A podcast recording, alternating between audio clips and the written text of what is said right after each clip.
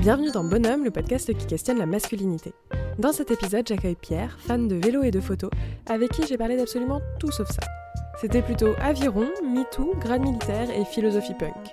Petit trigger warning également en amont, on évoque des violences physiques et familiales. Alors, sans rentrer dans les détails, hein, évidemment, je vous mets quand même le timecode en description si vous voulez passer ce moment, si vous êtes sensible. Je vous invite à voilà, sauter, ça ne changera rien à la compréhension du reste de l'interview. Si le podcast vous plaît, vous pouvez lui laisser un commentaire et 5 étoiles sur Spotify et Apple Podcast, vous abonner, le partager à vos proches. Vous pouvez aussi me suivre sur Instagram et TikTok at Club pour plus de contenu. Et sur ce, moi je vous laisse avec Pierre. Bonne écoute Salut Pierre Salut Chloé Je suis contente de te recevoir dans Bonhomme, déjà parce que tu as été harcelé pour participer à cet épisode. Est-ce que tu peux te présenter pour les auditeuristes qui ne te connaissent pas encore? Alors je sais pas vraiment par où commencer ni ce qu'il faut dire, mais... euh, C'est vraiment la façon dont tu souhaites, comment est-ce que tu as envie de te présenter là à des gens qui te connaissent pas en quelques mots Comment est-ce que tu te définirais? c'est compliqué, hein. Ouais, je sais, grande question c'est existentielle. assez compliqué. ouais.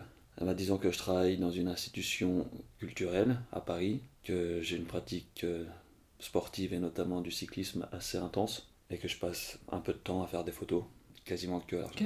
c'est ça. Bah écoute, on va pouvoir commencer. Et là, tu seras plus à l'aise, puisque maintenant, c'est guidé.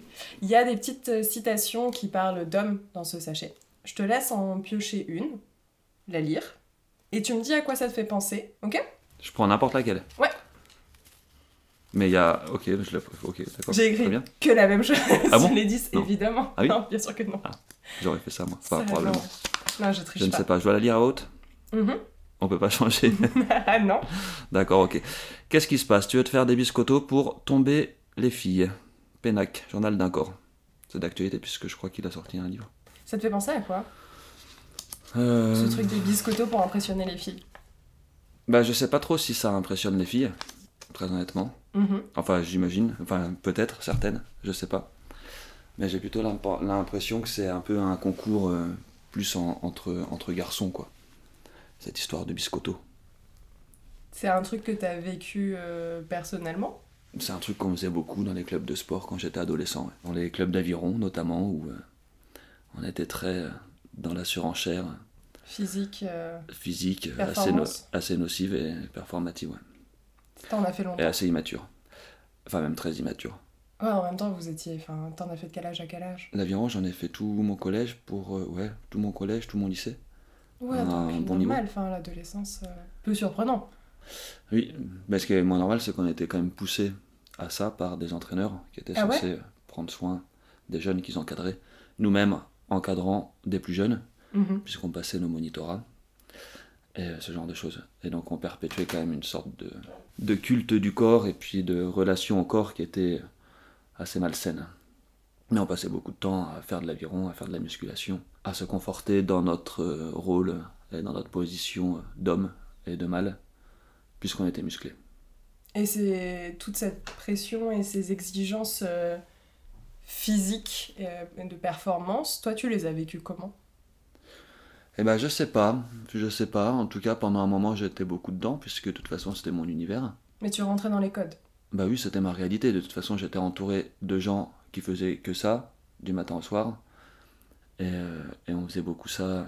On faisait ça, quoi. Mais t'aurais pu être, tu truc, vois, quoi. le moins musclé du groupe ou ce genre de choses. Là, ça n'a pas été le cas, tu faisais partie un peu du, du groupe Ouais, en tant que tel. complètement. Enfin, de ce groupe-là, ouais, on faisait partie de ce groupe. Et comme mes parents se désintéressaient complètement de la pratique sportive, parce que par définition, et selon eux, la pratique sportive était, euh, était euh, enfin, dégradante ou avilissante, ou en tout cas était pas liée à, à l'esprit, ils savaient pas ce qui se passait. Ils savaient pas ce qu'on y faisait au club de sport. Ça les intéressait pas. Mais je pense qu'ils auraient dû s'en soucier. Donc c'est pas eux qui t'ont amené à faire du sport, c'est Non, toi tout seul qui a été Ouais.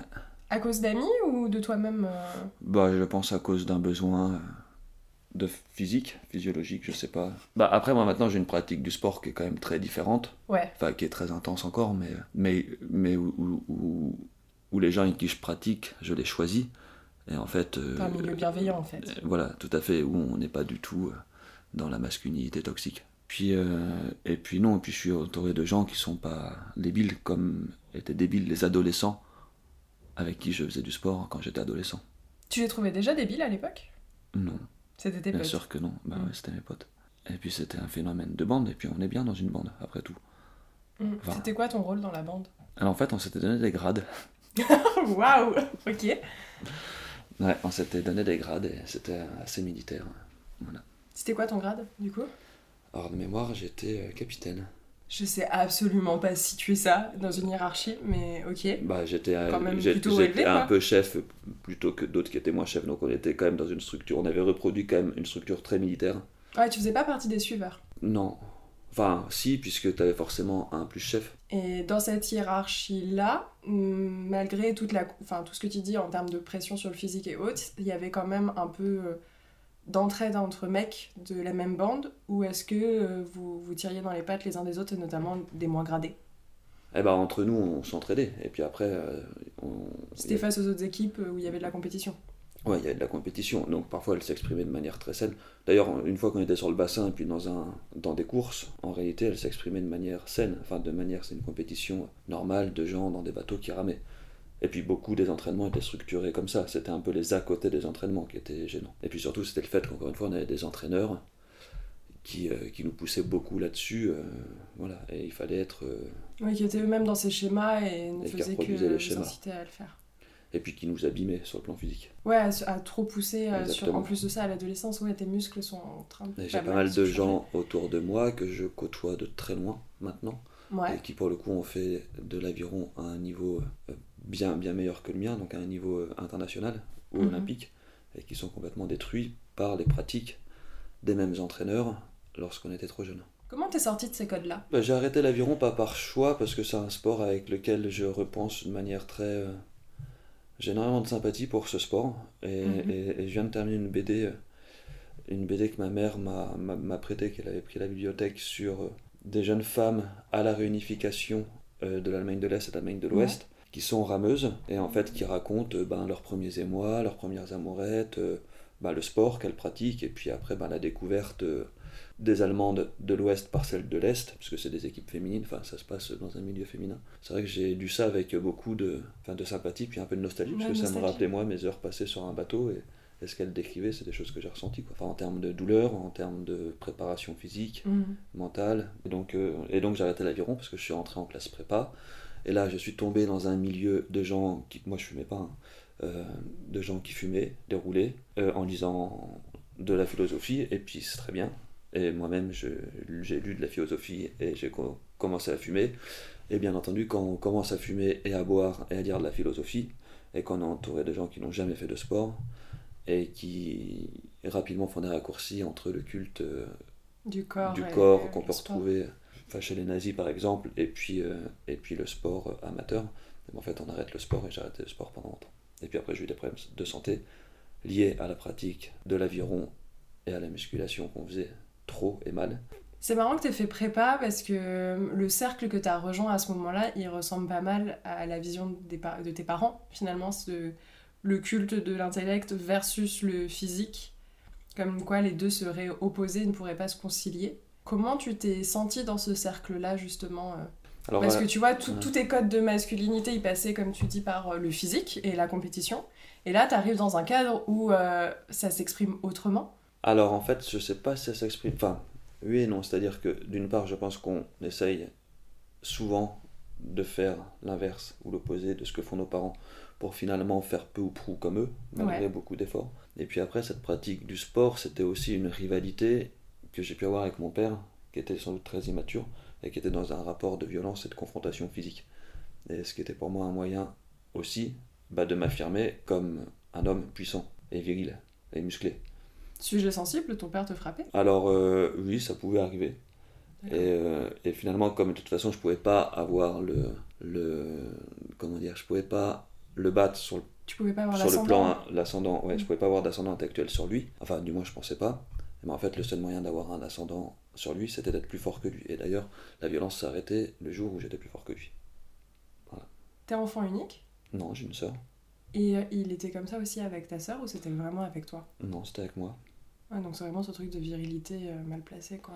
Ouais, je pense qu'il avait lui-même des choses, des ouais. soucis. Enfin, même, c'est une certitude. Et puis, euh, et puis il y a ça, et puis le fait, euh, le fait est que ma sœur, elle a eu un accident assez tôt, assez jeune, et donc elle a été très surprotégée. Et puis surtout, je pense qu'il n'y avait pas de rivalité euh, entre... Enfin, elle s'interposait pas entre lui et ma mère comme finalement... Toi, tu le faisais. Moi, je pouvais le faire en tant que petit garçon, quoi. Donc je crois pas que ma sœur a eu plein de traumatismes par ailleurs, enfin, je pense. Mais en tout cas, elle n'a pas été victime de violences physiques. Moi, quand j'avais mal, quand j'étais gamin, on me disait que James Bond, il pleurait pas, quoi. T'as quel âge pour le rappeler pour les auditrices aussi, pour qu'ils puissent te situer? T'es pas obligé de préciser l'âge précis. 39. Parce que je, je, je pense que ça, ça, joue aussi, tu vois, dans le témoignage que t'apportes, dans le sens où à 39 ans, enfin, la génération de tes parents, elle est radicalement déjà différente de celle de personnes qui aujourd'hui ont, ont euh, entre 20 et 25 ans. Déjà, il y a un vrai gap là-dessus en termes d'éducation et ce que tu décris... Euh, quand même assez euh, terrible à dire, mais assez classique d'une certaine masculinité à une certaine époque. Enfin, en tout cas, j'avais un père et une mère qui, sur le papier, étaient des gens qui avaient fait des études, euh, Mhm. enfin, normal sup notamment, enfin, qui étaient des gens qu'on pouvait pas suspecter de ne pas être cultivés, euh, et puis bah, qui prônaient dans le discours des choses euh, libertaires, finalement, enfin, qui étaient très ouverts, mais en, mais en même temps qui recréaient à la maison un climat très très Conservateur. passéiste, très conservateur, avec finalement un père qui décidait de tout, qui avait la parole, et une mère au fourneau, pour caricaturer un tout petit peu. Mhm. Mais pas tant, c'est-à-dire que ma mère n'avait pas le droit de parler. Enfin, Elle pouvait pas prendre la avait- parole bah, euh, quand il y avait des invités ou... Non, c'est lui qui savait. Et tout ça, je suppose qu'avec ton départ en prépa et autres, t'as pu prendre un peu de distance de ces modèles-là. Ça a mis du temps, puis ça a mis du temps d'accepter certaines choses, dont je peux parler maintenant assez, Mm. assez tranquillement. euh, C'est pas si récent finalement, enfin ça fait plusieurs années maintenant, mais en tout cas à l'époque c'était inconcevable d'en parler comme ça. Et puis, non, bah en fait quand je suis parti, et quand ma soeur est partie, mais ma soeur est partie avant moi, parce que ma soeur est musicienne, elle est partie tôt de la maison, dans des lycées euh, spécialisés euh, pour faire de la musique, beaucoup, enfin avec des horaires aménagés. Et ce qu'elle fait très bien d'ailleurs, puisque c'est son métier. Et, euh, et en fait, bah, elle, elle est partie, moi je suis parti, puis en fait, ils se sont retrouvés tout seuls avec le chien, le chien est mort, ils se sont séparés. Donc en fait, ils avaient fait des enfants, puis après acheté un chien. En tout cas, une fois qu'il n'y avait plus personne, ils ont fini par Il se n'y avait plus séparer. rien qui les retenait, quoi. Ouais. Tu me dis que ça a mis du temps à prendre conscience de tout ça, à l'accepter aussi et pouvoir en parler de manière plutôt sereine aujourd'hui. Est-ce que c'est des sujets dont tu as parlé avec eux? Je pense plutôt à ta mère qu'à ton père, mais est-ce que c'est des discussions que tu as eues avec eux? Non. Et est-ce qu'il y avait autour de toi aussi euh, d'autres modèles de masculinité qui te parlaient? Tu as mentionné James Bond tout à l'heure, mais est-ce qu'il y avait des figures un peu masculines dans, euh, ça peut être euh, dans ton adolescence, mais ça peut être aussi un peu plus tôt, un peu plus tard, qui t'ont vraiment marqué et qui t'ont marqué ouais, dans ta construction de ce que tu penses être, être un homme aujourd'hui Bah en fait, il y a eu des époques quoi. C'est-à-dire que quand j'étais au collège, enfin plutôt au lycée, mais parce que pour aller à l'opposé de mes parents, je voulais quand même euh, entrer dans. Je voulais être gendarme de haute montagne, puisque j'habitais en Haute-Savoie. Finalement, je suis pas gendarme de haute montagne. On garde les grades quand même. Hein, sur ouais, ouais, j'ai quand même fini, j'ai fait euh, un passage euh, euh, dans la marine nationale, donc euh, militaire, enfin réserviste, mais je, je travaillais quand même dans la marine nationale. Qu'est-ce qui t'a amené à faire ça? Et bah parce que ça me proposait un travail de traducteur en fait. Hmm. Et donc, certes sous statut militaire, mais le fait est que le travail était intéressant. Et puis après, quand j'ai aussi une période où j'habitais en Allemagne, en Allemagne du Nord, un petit peu pour fuir plein de choses, et j'y habitais assez longtemps, et où, où là, c'était un peu le punk du dimanche, quoi. C'est-à-dire que j'étais assistant de langue, donc forcément, je prenais des douches, puis j'essayais d'être à peu près pas trop bourré quand j'allais donner des cours à des classes. Euh, en revanche, je passais beaucoup de temps... euh, le reste du temps à lire, euh, je sais pas moi, La Beat Generation, enfin, Mhm. Désolé pour l'accent, peut-être je le redis. Si tu veux, Bref, on comprend. Non, non, mais voilà. À, à écouter du ska, du punk. J'avais un bouquin qui s'appelait La philosophie du punk. Puis après, j'ai arrêté parce qu'entre le bouquin et puis bah, la réalité des La punks dans les squats en. Allemagne, bah, en fait, euh, je voyais pas trop. Enfin, à part boire des bières, mais ça me semblait euh, assez peu riche et porteur. Et Enfin, encore, comme en projet Allemagne, de société. euh, En Allemagne, c'est comme en Angleterre, c'est vraiment euh, une culture à part entière et très ancrée, tu vois, je pense par rapport à la France, Ouais, ça n'a rien à voir ouais, euh, quand on parle de punk. Mais du coup, plus qu'une figure euh, précise, c'était des mouvements et plutôt Ouais, des mouvements pas, contestataires j'ai- finalement. Ouais, j'ai pas eu de figure forte auquel m'identifier. C'est marrant. hein. Enfin, je, cher- je cherche qu'il soit historique ou littéraire ou. je me rappelle pas vraiment m'être dit euh, je vais être euh, comme lui si on parle d'homme. Après, il y avait des gens autour de moi que j'admirais un peu, enfin, ou que j'admirais, mais euh, Mais c'était pas des gens connus. C'était par exemple au foyer de ski de fond, il y avait un ancien champion olympique de kayak qui avait 70 ans et, et qui faisait du ski de fond et super bien. Et puis machin, je sais pas quel âge il a maintenant. Qu'est-ce que peut-être admiré chez lui? Bah, c'était le, le petit vieux marrant, euh, voilà, puis très. Côté un peu sociable. euh. Ouais, qui, qui, qui, qui buvait son coup euh, après sa sortie, enfin, qui était. Voilà. C'était un peu la- une figure très locale, quoi. Hmm. Tu viens de pas mal parler d'alcool. Et je trouve que dans les codes de la virilité, je mets vraiment des gros guillemets, mais véhiculés par la société, t'as beaucoup ce rapport de l'homme et la bière, très clairement. Et ben. Et de l'homme et l'alcool, c'est quoi ton rapport à, à ça? Eh ben, en fait, j'ai commencé à boire assez tard, puisque quand je faisais de l'aviron, je buvais pas, Mhm. forcément. Enfin, forcément, c'est pas évident, mais Non, mais ça pas faisait partie de l'hygiène du sportif. Ouais, ça faisait pas. Alors, ça nous est arrivé une fois de nous mettre une espèce de retournée phénoménale. Mais euh, je m'étais juré que je boirais plus jamais de ma vie après ça. Mais vraiment, c'est un peu raté. Ouais. Euh, après, j'ai eu des périodes où je buvais vraiment beaucoup trop tout le temps. Mais jamais d'alcool fort ou. Mais euh, dans un rapport, euh, je sais pas si c'est un rapport sans alcool, mais assez festif finalement. Enfin, pas seul chez moi. Enfin, dans toujours en de- compagnie, dans des bars ou machin, ou à des soirées. Mais c'était quand même une consommation très déraisonnable. Puis maintenant, je suis, euh, j'alterne des périodes assez longues où je bois absolument pas, parce que j'ai des préparations dans le cadre de- du vélo notamment. Mhm. Et puis en fait, ça me fait du bien et j'adore en fait, à tout point de vue. Et puis bah, des périodes où je bois plus. Mais Quand tu dis euh, des périodes festives et avec des gens, c'était principalement des potes, euh, des potes mecs, meufs, mélangés. C'était quoi un peu le rapport à l'alcool Tu peux pousser le chat s'il te dérange. très peu d'amis, de vrais amis. Mhm. En fait, par exemple, je connais plus personne du collège et du lycée. Enfin, c'est pas tout à fait vrai, mais Ouais, après, je suis pas sûre que Après, ce des soit rencontres les par meilleurs hasard, amis, euh, tu vois, ils se soient les plus longs. hein. non. Et puis on change tellement aussi que Ouais. tu vois. Euh. Après, j'ai une bande d'amis très soudés, des filles et des garçons d'ailleurs, de, depuis 20 ans, depuis ma première année de prépa. Et on se voit très souvent, euh, Mhm. très régulièrement, chacun d'entre nous ayant eu des vies Assez différent, tu assez poses. différentes. Mais on se voit souvent et on apprécie de se voir. Mais euh, ouais, c'est vrai qu'il y a toujours ce phénomène de bande, mais ouais, pourquoi pas, non?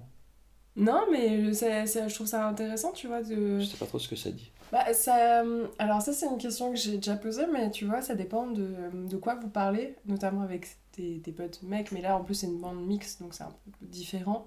Si euh, il y a des échanges plus, euh, tu vois, euh, entre gros guillemets en surface, où tu vas parler de ta journée, tu vas parler de ton boulot, tes vacances, de ton mec, ta meuf, ou si c'est des conversations un petit peu plus profondes sur comment chacun va vraiment, se, dire un peu plus les choses aussi.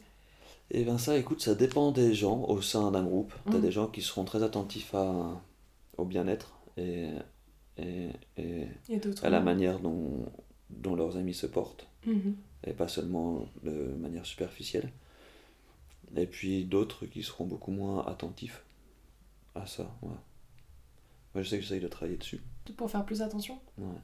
Tout ce travail Pour sur moins, euh, toi, dont tu parles depuis tout à l'heure aussi, est-ce que c'est quelque chose euh, de récent? Est-ce que ça fait un petit moment que tu t'y es attelé et comment tu fais? Je vais voir une psy. Ah, Un mec qui va voir une psy, pardon Comme tout le monde.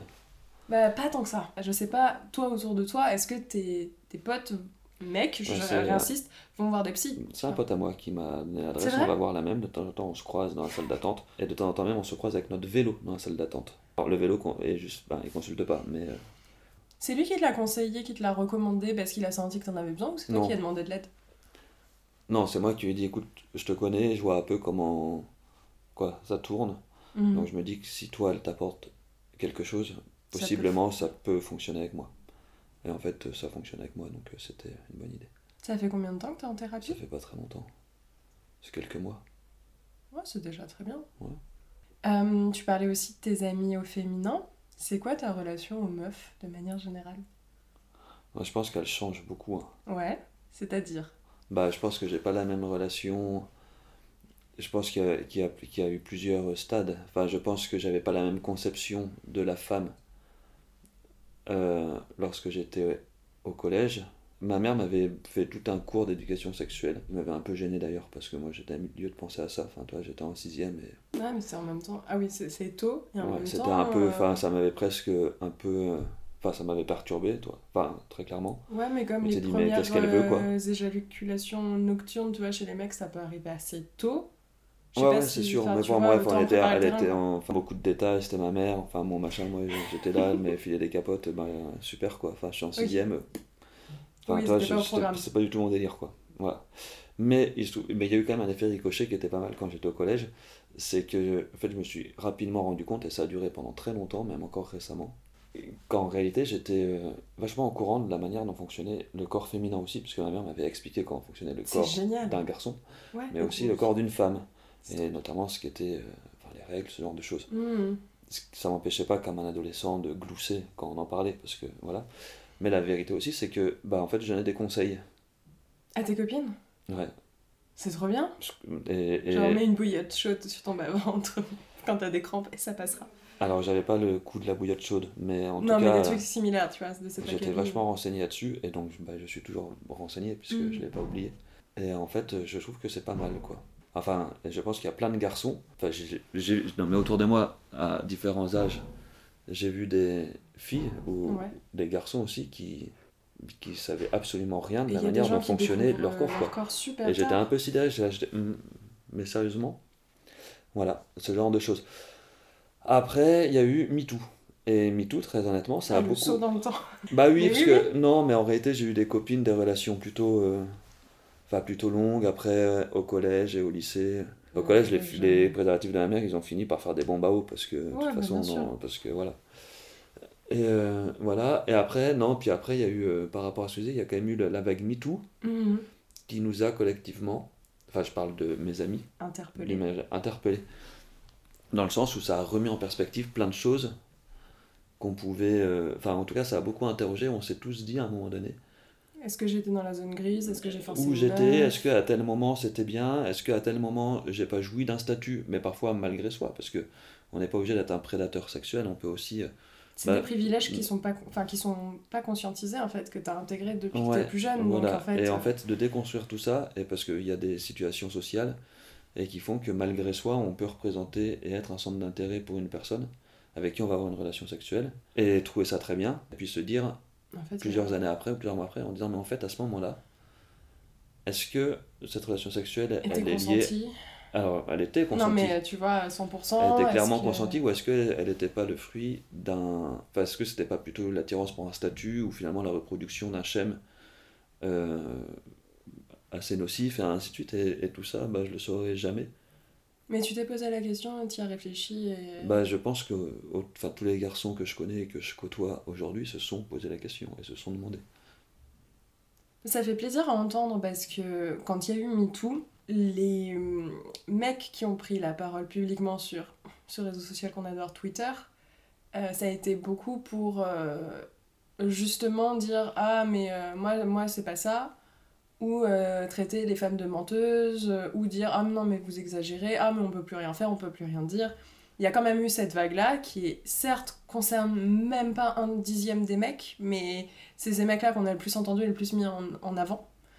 Alors qu'en fait, euh, comme tu dis, il y a beaucoup d'hommes qui, je pense, ont eu le déclic de se poser à minima la question. Ça veut pas dire que tu as la réponse, ça veut pas dire que derrière t'agis mieux, mais au moins avoir cette prise de conscience de ok, en fait, euh, je suis pas à l'abri d'avoir fait quelque chose que j'aurais pas voulu faire de cette façon-là. Et c'est. Enfin voilà, après à différents degrés, euh, comme tu dis, euh, là, toi c'était plus euh, de poser la question sur un rapport peut-être de domination euh, par un statut ou autre. Mais ça fait du bien d'entendre ouais, des mecs qui le disent maintenant à voix haute de ouais, je me suis posé la question et on en a. Enfin, t'en as parlé avec tes amis mecs à ce moment-là? Moi, j'en connais plein, hein, on en a tous parlé. hein. Et puis il y a eu MeToo, puis il y a eu la. Bah après, t'as les têtes qui ont commencé à tomber. LOL, la, la, la La Ligue du LOL, La Ligue ouais. du LOL. Et c'était pas mieux. Et la Ligue du LOL, c'était même. Mais c'est qu'un exemple, hein. après t'as tous les balance ta start-up, balance ton Oui, il y en a- il y en a agence, plein, mais la euh, Ligue du... ouais. oui, mais par rapport à mon milieu, la Ligue du LOL, c'était quelque chose qui me concernait presque plus. Pourquoi? Enfin, presque plus dans la mesure où c'est des gens que j'ai pu côtoyer. Ah ouais? Que je ferais, que j'estimais pas. fréquentais. Ouais, que je pouvais voir dans des soirées de loin en loin. Voilà. Et donc, en fait, quand il y a eu ça, je me suis dit, ah ouais, je me rappelle en fait les histoires. Ouais, en fait, ok. T'avais Bah, pas ça- conscience que c'était pas normal quand tu y assistais ou quand on avait des échos avant qu'il y ait MeToo Mais avant qu'il y ait mis tout, personne n'en parlait en fait. Non, mais tu vois, un mec, euh, moi je sais que, tu vois, avant MeToo, alors pour le coup, j'étais au lycée. Avant. C'était plus euh, des, pendant les études des histoires de conquête de ah oui bah euh, elle j'ai couché avec elle ça s'est passé comme ça en retour de soirée haha elle était bourrée tu vois d'entendre ça et de me dire oh c'est pas normal et je pense que même en tant que meuf à l'époque j'avais du mal à comprendre à quel point c'était pas normal. Il y avait un truc qui me gênait mais je comprenais pas que possiblement en fait il était en train de se vanter d'un viol. Alors moi j'ai pas eu autour de moi des garçons qui se réjouissaient et se vantaient d'avoir une relation sexuelle avec une meuf complètement ivre. Enfin, déjà tu étais bien entouré tu vois. ouais ouais Donc euh, du coup j'ai pas eu ce moment où je me suis dit qu'est-ce que je dois faire? Est-ce que c'est bien? Est-ce que c'est pas bien? Mhm. Enfin, et puis, euh, et puis après, ben, pour tout le reste, en effet, ou pour toutes les autres relations, eh ben, on, on, on parlait pas de ce truc, c'était normal. C'est-à-dire, tu. Enfin, toi, il y avait pas de. C'était des choses normales de de une relation sexuelle avec une personne. ouais En fait, MeToo, on s'est dit rétrospectivement, ben, est-ce que, est que tout ça, est-ce que maintenant on le referait? Et est-ce que ça a changé du coup ton comportement euh, avec euh, les femmes par la suite, et notamment ta copine? Bah alors, je sais plus. Ouais, non, je, bah, je suis pas sûr parce que pour le coup, euh, j'y ai jamais eu de doute avec ça, enfin, la concernant. C'était quand MeToo? C'était il y a longtemps 2018. Ça paraît une éternité, quoi.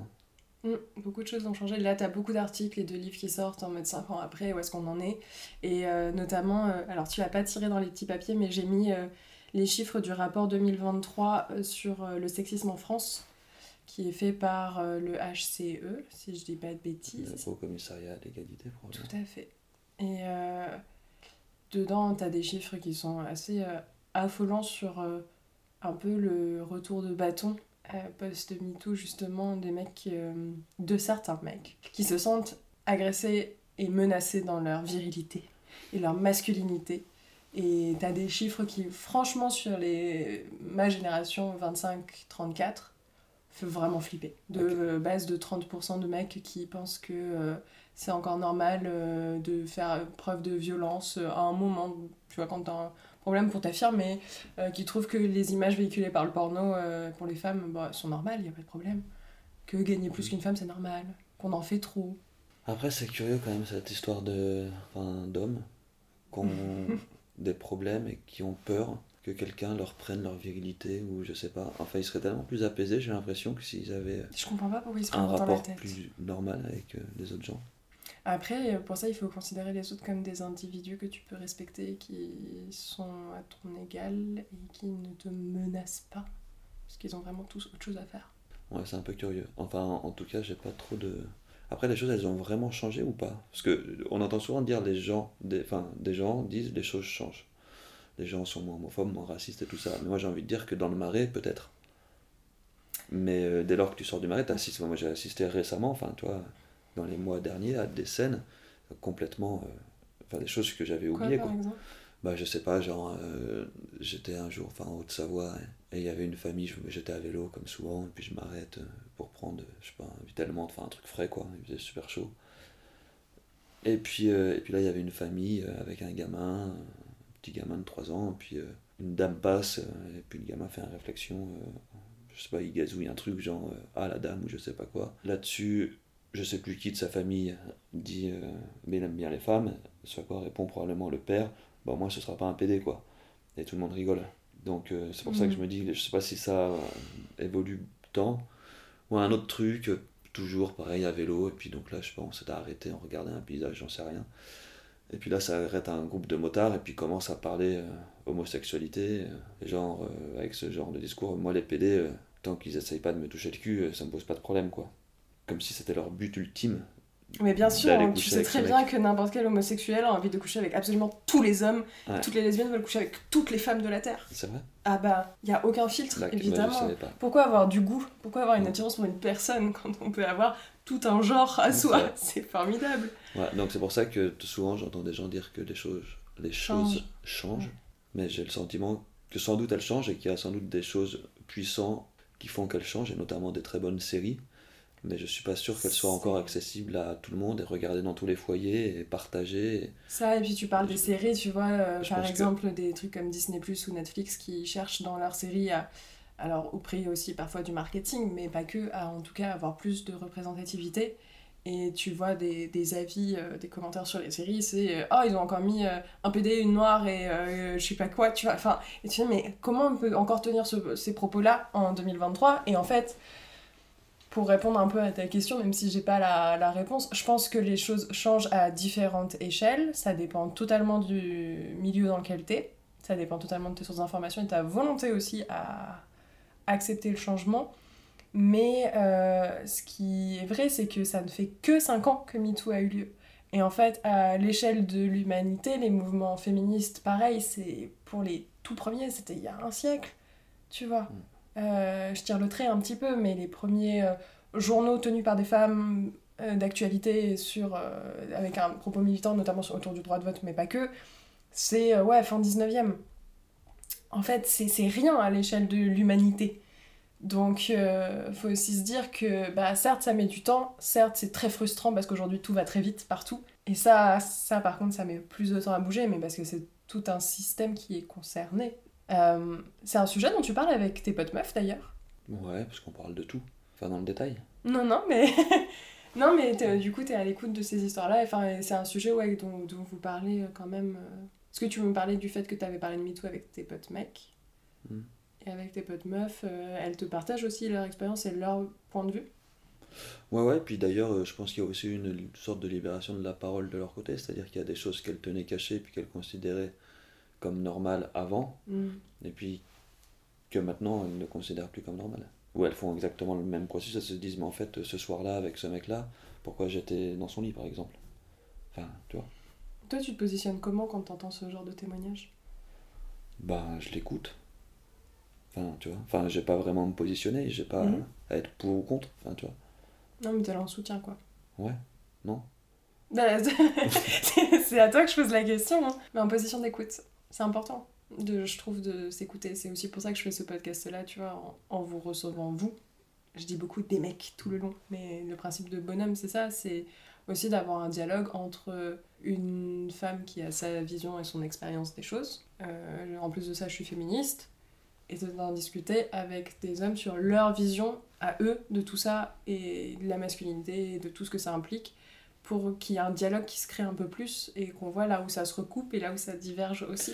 Mais tu vois, ce qui est intéressant, c'est. Il y avait un documentaire qui était vachement bien sur Arte sur le, sur le sport et sur la représentation de la femme dans le sport. Et c'est passionnant, ça, par C'est exemple. hyper intéressant. Mais on s'éloigne un peu du sujet. Pour reboucler sur le sport, tu parlais d'homosexualité tout à l'heure. Ouais. Ça, c'est ça aussi, je suppose que dans les vestiaires, euh, et même par les entraîneurs, c'était un truc qui ressortait aussi de, de propos homophobes. Bah, bien sûr, ouais. Et puis misogyne. Parce Je que posais un homme, même pas euh, la question, un ça. homme sportif et musclé, c'est, je cite, euh, ni un PD ni une gonzesse, quoi. Et ça, quand t'étais ado, tu t'es pas posé de questions sur ton orientation et c'était un truc. euh, T'as eu des potes autour de toi qui potentiellement euh, pouvaient se J'en sais rien, si c'était le cas, on les entendait pas, ou, Ouais, ou ils partaient, quoi. Ils allaient s'inscrire dans un autre club, tu vois, faire autre chose. Enfin, c'était tabou. Ouais. Enfin, tout le monde était dans une suraffirmation de ce qu'on pensait être la masculinité, quoi. Et aujourd'hui, euh, ton rapport à la masculinité, tu le définirais comment? Pour moi, c'est un truc un peu vide, la masculinité, quoi. C'est-à-dire, euh, il y a des personnes. Enfin, je me définis pas. Enfin, tu vois, je m'en fous un peu, en fait. Mhm. Enfin, je t'intéresses aux individus derrière, quoi. Ouais, je pense que l'idée, c'est d'essayer de, d'être quelqu'un de, de, de, correct, et puis de courtois, et puis euh, d'agréable, et autant que faire se peut, avec euh, parfois des erreurs, avec euh, parfois des indélicatesses, avec parfois des, tout un tas de choses euh, assez humaines, et un tas de faiblesses, mais la masculinité, c'est pas, je sais pas, en tout cas, c'est pas, c'est pas être musclé, c'est pas ne pas l'être, c'est pas être barbu, c'est pas ne pas l'être, c'est pas, tu vois, c'est pas faire de la moto. Je pense que faire de la moto, c'est, ça n'a aucun sens par ailleurs, mais Et de fait, par rapport à tous les modèles d'hommes qui sont véhiculés, tu vois, que ce soit dans les pubs, les médias, la culture, euh, toutes les créations, les productions, dont on est quand même arrosé toute la journée, euh, est-ce que ça t'a affecté ou est-ce que ça t'affecte encore dans ta vision de la masculinité de toi? Pas avoir un modèle qu'on nous proposerait? Par rapport, ouais, tu vois, euh, le fait que toute la journée, on est quand même euh, face à des images qui correspondent à des standards qu'on nous balance, que ce soit quand tu vas prendre le métro, euh, quand tu allumes la télé, quand tu vas au cinéma, quand tu vas voir une expo, quand tu lis une BD. Enfin, il y a quand même des productions qui euh, répètent ce schéma. Toi, comment est-ce que tu te positionnes par rapport Ben, à ça? en fait, moi, je suis assez sidéré parce que, parce que d'une part, je suis quand même. euh, finalement, finalement, je vois assez peu de, de ces images, en Mhm. définitive. Parce que. je- parce qu'en fait, comme je suis toujours. Je suis désolé, hein, ça revient souvent, mais comme je suis tout le temps le cul sur un vélo. En fait, je suis pas dans le métro, donc déjà toutes les pubs qui sont dans le métro, je les vois pas. Euh, quand tu es sur un vélo, tu regardes devant toi, tu regardes pas alentour. Mhm. Je regarde pas la télé, donc quand je regarde des émissions, c'est euh, du streaming. C'est du choisi. Et je choisis, donc euh, j'ai a priori pas les pubs, euh, machin et tout. En revanche, dès que, et mais ça c'est mon petit milieu parisien, on va pas se mentir, euh, je suis entouré de gens et je suis dans un milieu où on propose quand même une offre qui va au-delà de tous ces modèles et puis de tous ces, et de tous ces stéréotypes. Donc euh, j'y suis pas confronté professionnellement. Et puis dans mon cercle d'amis autour du sport, euh, j'ai euh, des gens euh, qui sont bah, de, différents, de différentes origines, de différentes orientations et ainsi de suite. Et puis c'est même pas un sujet quoi. Enfin, tu vois. Tu trouves que dans le monde de l'art, et plus spécifiquement des musées, mais dans le monde de l'art dans lequel toi tu évolues, justement, il n'y a pas tant de codes de ce que c'est un homme Ah si, si, bien sûr. Ouais. Tout à fait. Parce que tu vois, tu t'y es exposé quand même. en Même revanche, si les gens qui y travaillent, eux, sont très différents. mais en revanche, dès que je sors de ce milieu-là et Hmm. que je vais, je sais pas moi, dans ma famille, dans le Jura et machin, bah, je suis sidéré de la bêtise des offres promotionnelles qu'on peut voir dans les supermarchés, quoi, ou ce Ouais, genre de choses, où là c'est vraiment le, c'est la fille en rose, le garçon en bleu, Ouais, machin, mais je te la rassure, dinette même et tout à ça. Paris, tu vas à Carrefour, tu regardes Ouais, les bah, rasoirs et t'as les rasoirs roses qui coûtent 9 balles et les rasoirs bleus qui coûtent 6 balles. Et oui, et c'est relou. C'est extrêmement relou, on est bon, tout à fait d'accord. Et à chaque fois, moi je me dis, mais je pensais que ça avait changé, en fait. Non, pas Et par ailleurs, par exemple, l'autre fois, avec euh, ma bonne amie, sur le site de Decathlon, pour l'achat de maillots de bain, elle me faisait remarquer à juste titre qu'il y avait différentes morphologies et qu'il y avait euh, des femmes dont on voyait la peau d'orange ou la cellulite ou ce genre de choses. Et là, c'était Decathlon. Donc Decathlon, c'est quand même un gros distributeur. Mais Decathlon, ils ont une offre de tenue de sport, même déjà de base, pour effectivement plein de morphologies Voilà, différentes, qui est très je- poussée parce qu'ils s'adressent à tout le monde, Je effectivement. pense que je pense que, que ça change. Mais si je vais, enfin, tu vois, pareil, si je fais beaucoup d'achats chez Decat, c'est parce que je sais que c'est le positionnement de cette marque-là, Mhm. et c'est parce que je préfère aller chez eux que d'aller chez, euh, je sais pas, un tel concurrent ou, avec des slogans euh, ultra bêtes sur le dépassement de soi, sur ce genre de trucs, quoi. Enfin, on s'en fout en fait. Enfin, chacun fait du sport pour des raisons qui lui appartiennent. Le dépassement de soi, ça, pourquoi pas, mais je- voilà, c'est un peu faible.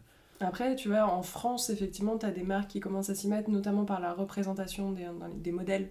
Comme tu dis, sur des photos moins retouchées ou pas retouchées, euh, d'avoir plus de hum, diversité. Et encore, ça dépend quand même des types de modèles choisis. Mais euh, récemment, il y avait un exemple aux États-Unis, euh, je sais pas si tu as vu passer ça sur euh, M&M's et leurs euh, égéries, donc des M&M's de couleur. Et notamment, c'est quand même des M&M's, il y en a pour représenter différentes minorités, c'est assumer ce discours-là. Et ils se sont pris mais une vague de haine à tel point qu'ils ont annoncé qu'ils allaient retirer les personnages Non, de façon définitive. Parce que ça n'a pas été toléré. Alors, on parle des États-Unis, c'est encore une autre culture que celle en France, mais tu Oui. vois, c'est intéressant de voir que là où on pense que c'est acquis, ça l'est jamais vraiment. Euh, on va arriver aux dernières questions. Il y en a une, qui va- ça va un petit peu reboucler avec ce que tu as dit sur la masculinité, mais ça veut dire quoi pour toi être un homme? En fait, ce qui est intéressant, c'est que si. Enfin, c'est intéressant, j'en sais rien, mais. En tout cas, le mot virilité est construit sur une base de sanskrit. Vir, qui après en latin veut dire homme, ouais. et vir, c'est dire le héros. Mm. C'est-à-dire qu'un homme viril, c'est un héros. Et, et, et, c'est rigolo parce que. On, et donc, on nous sert tout le temps, comme. Enfin, très souvent, on peut regarder. Tous les héros, en fait, sont complètement. euh, Enfin, je parle pas forcément des super-héros, je parle des héros Mhm. normaux euh, qu'on retrouve euh, dans, dans la littérature. Tu vois, moi, je parle vraiment du héros, du personnage de roman Personnage des années 50, machin, tout ça. Mhm. Et en fait, tu, moi, j'ai constaté, enfin, ça me faisait toujours marrer, si on en revient à James Bond, que c'était un, un mec profondément immature, en fait. Ce qu'on retrouve chez OSS 117, mais alors, chez OSS 117, c'est un peu une caricature, mais c'est un mec C'est une caricature assumée et heureusement elle fait du bien parce oui, que mais Bond, c'est, euh, il est profondément immature. Mais tous ces héros comme ça du cinéma mm, euh, bah, sont tous profondément immatures. C'est-à-dire Mm. qu'ils sont vraiment dans, euh, dans le machin, du muscle et tout, et puis euh, écrasant, et puis dans le concours de caquette, et puis dans le positionnement par rapport à d'autres mecs. Et il puis, pécho la meuf euh, après l'avoir vue minute une. ouais, et puis tout ça. Et en fait, il y a toujours ce, ce truc-là. Et en fait, je pense qu'un homme n'est pas un héros. Et, enfin, il n'a pas besoin d'avoir une posture héroïque et une posture immature. Je pense qu'il peut être tout à fait normal et se conduire comme un adulte mature, responsable et, et- et vivre sa vie euh, d'homme. Mm. Viril s'il le veut ou pas, j'en sais rien, puisque je sais pas, je sais pas trop ce que ça veut dire, viril, en définitive. Et puis, euh, et puis voilà, quoi. Enfin, J'aime beaucoup ta réponse. C'est intéressant de te rebaser sur la racine du mot. Et toute dernière question, si tu avais un conseil à donner aux autres mecs, ce serait quoi? Un conseil à leur donner? Un conseil, un message, tu vois, un truc. euh. Aux autres mecs? Mhm. Je m'en fous un peu de leur des conseils. Par ailleurs, ils se démerdent, quoi. De struggle for life. Euh, non, non, j'en sais rien. euh. Déjà, c'est très bête. Mais, et puis pour le coup, euh, c'est peut-être profondément immature, mais c'est très bête.